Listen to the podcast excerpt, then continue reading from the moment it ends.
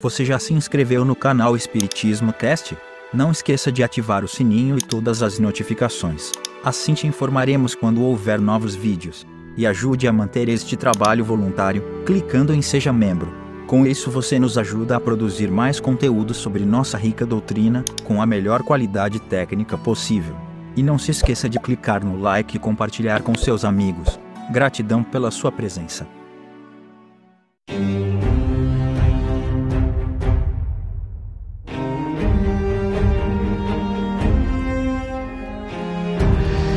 Olá, meus amigos, minhas amigas, como é que vocês estão? Sejam bem-vindos a mais um episódio onde estamos estudando a obra fundamental do Espiritismo. O que é o Espiritismo? Um resumão que Kardec fez para nós para facilitar a nossa vida e também nos entusiasmar a estudar a fundo as outras obras fundamentais. Que eu já deixo meu convite que aqui no canal tem estudo novo todo dia, é só olhar.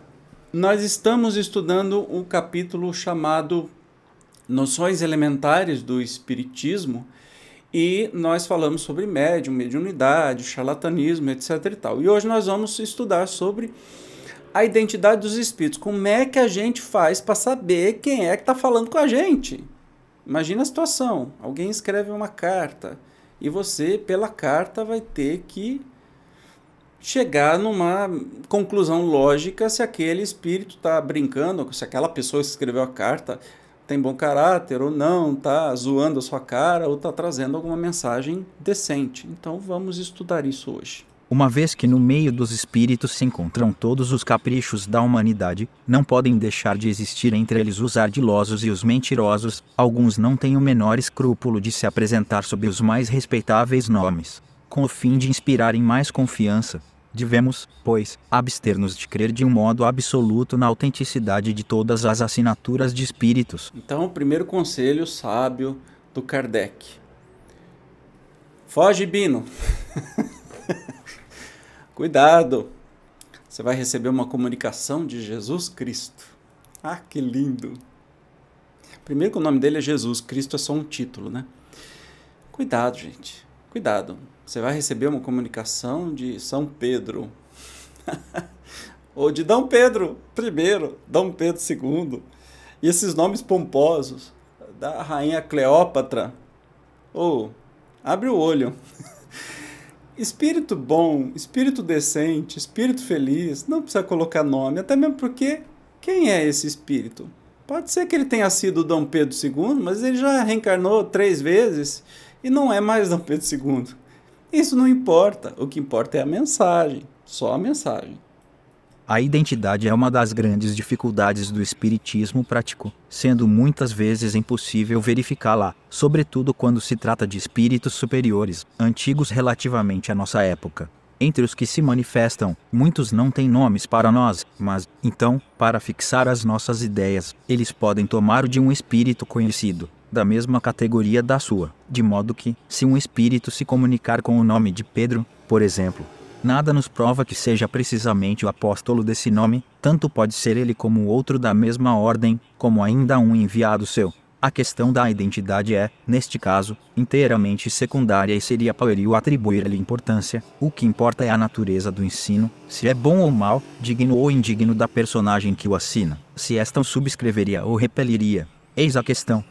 Então, entende? O que importa é o teor da mensagem e não aquele que assina a mensagem. É isso que a gente precisa ficar muito atento. A identidade é de mais fácil verificação quando se trata de espíritos contemporâneos, cujo caráter e hábitos sejam conhecidos, porque é por esses mesmos hábitos e particularidades de vida privada que a identidade se revela mais seguramente e, muitas vezes, de modo incontestável. Quando se evoca um parente ou um amigo, é a personalidade que interessa, e então é muito natural buscar se reconhecer a identidade. Os meios, porém, que geralmente emprega para isso quem não conhece o espiritismo, senão imperfeitamente, são insuficientes e podem induzir a erro. Então, você pode identificar, né, tirando agora esses espíritos famosos que gostam de nomes pomposos, que geralmente são apócrifos, se você recebe a comunicação de um parente seu, pela comunicação de um filho, de uma mãe, pela comunicação, este parente seu vai deixar claro é, observações e detalhes que só você e ele sabiam. Entende? Então fica fácil de identificar novamente pela comunicação, não só pelo nome, porque muitas vezes tem médiums que fazem esses trabalhos de receber cartas é, de parentes, então vai tudo quanto é gente, espírita, não espírita, e muitas vezes tem um nome que pode ter tantos nomes e a pessoa emocionada que está acha que é sua, mas aí tem coisas naquela comunicação que não tem muito a ver com o seu filho, com o seu parente desencarnado.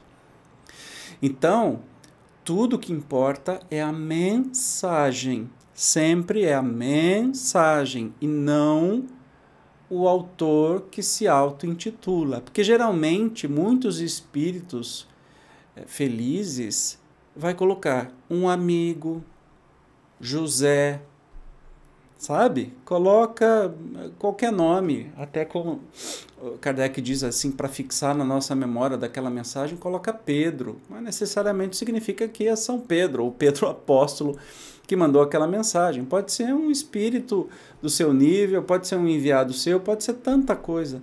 O que importa é a mensagem. Fique atento a isso. O espírito revela sua identidade por grande número de circunstâncias patenteadas nas comunicações, nas quais se refletem seus hábitos, caráter, linguagem e até locuções familiares. Ela se revela ainda nos detalhes íntimos em que entra espontaneamente com as pessoas a quem ama. São as melhores provas. É muito raro, porém, que ele satisfaça as perguntas diretas que lhes são feitas a esse respeito. Sobretudo se elas partirem de pessoas que lhe são indiferentes, com o intuito de curiosidade ou de prova. O espírito demonstra a sua identidade como quer e pode, segundo o gênero de faculdade do seu intérprete e, às vezes, essas provas são superabundantes. O erro está em querer que ele as dê, como deseja o evocador, é então que ele recusa sujeitar-se às exigências. Para ver o livro dos médiuns, o capítulo 14, Revista Espírita de março de 1862, Carrière Constatação de Identidade, que aí a gente vai entendendo como é que vai se constatando a identidade ou vai se confirmando a identidade desses espíritos por suas comunicações. Como eu disse em programa anterior, é, o livro Parnaso de Além Túmulo contém comunicações de escritores famosos, cada um a seu estilo, e a identidade deles foi confirmada por pessoas que estudiosos da sua obra e do seu estilo. Então confirmaram, olha, isso só pode ter escrito pelo espírito alguém muito conhecedor desse espírito. Aí você vê no Parnaso, que é um livro dessa grossura, tem muitas comunicações, exigiria que fosse que o Chico fosse um belo de um farsante erudito, que conhecesse tudo a fundo a fim de falsificar tantas e tantas é, tantos e tantos estilos, o que não é o caso, que é descartado, porque ninguém conseguiria fazer isso. Entende? Então, pela mensagem você vai descobrir quem é que está falando. Se é um bom espírito, se é um espírito mediano, se é um espírito infeliz, né? se é um espírito parente seu e tudo mais. O que interessa nas comunicações psicografadas é a mensagem e não a autoria ou aqueles que eles dizem que é. Tá bom? No próximo programa, nós vamos falar sobre contradições nas linguagens dos espíritos e vamos estudar superficialmente, claro, se você quiser estudar mais a fundo, é o livro dos médiuns que tem que estudar, mas para te dar uma noção, para nos dar uma noção como tudo acontece, a gente não ser enganado nunca, tá bom? Eu te espero como sempre. Até lá. Tchau.